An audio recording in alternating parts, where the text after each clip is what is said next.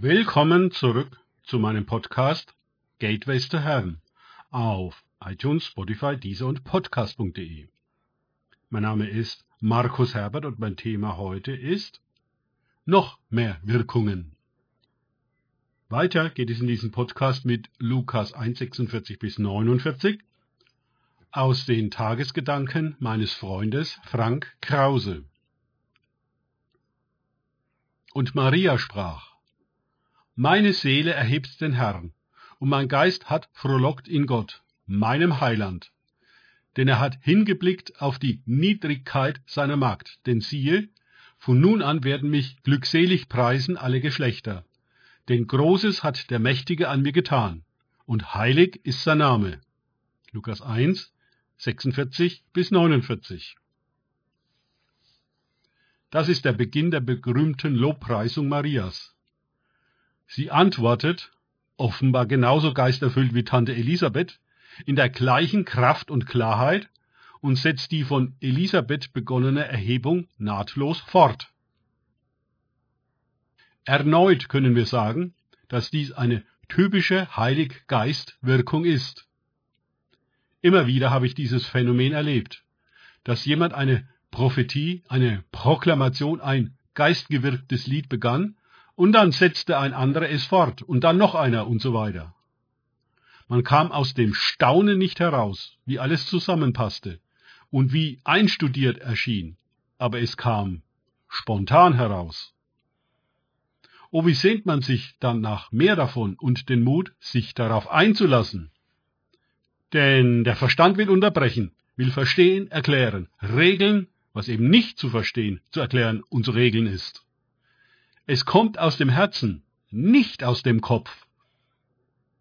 Es hat eine Poesie an sich, einen Reim und Rhythmus, was sich kein Verstand spontan zurechtlegen kann.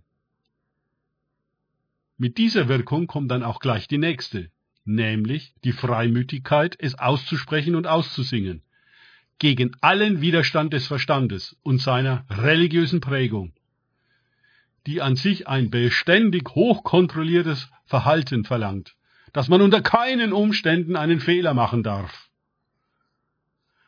Bricht der Heilige Geist in eine verkopfte oder in eine religiös hochkontrollierte Gemeinde ein, dann ist es wie Wasser auf dürres Land.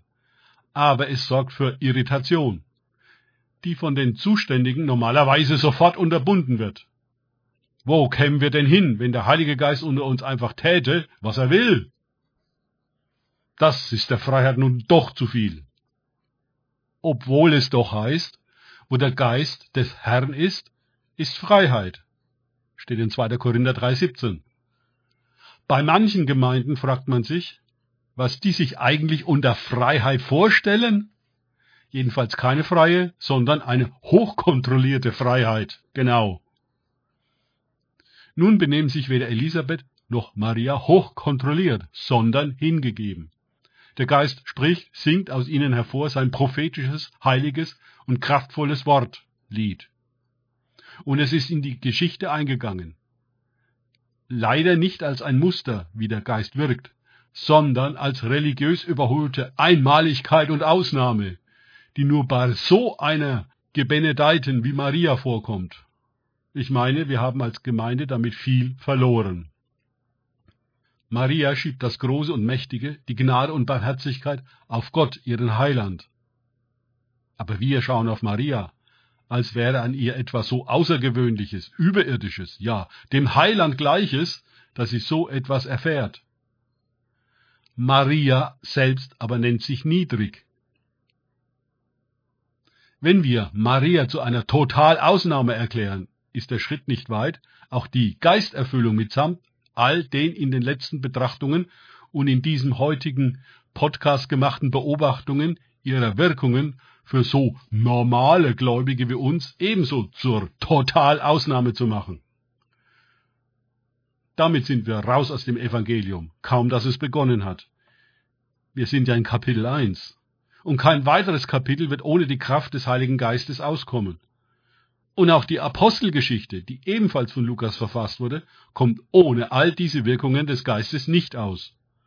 Das heißt, sie sind keine Ausnahme, sondern Standard.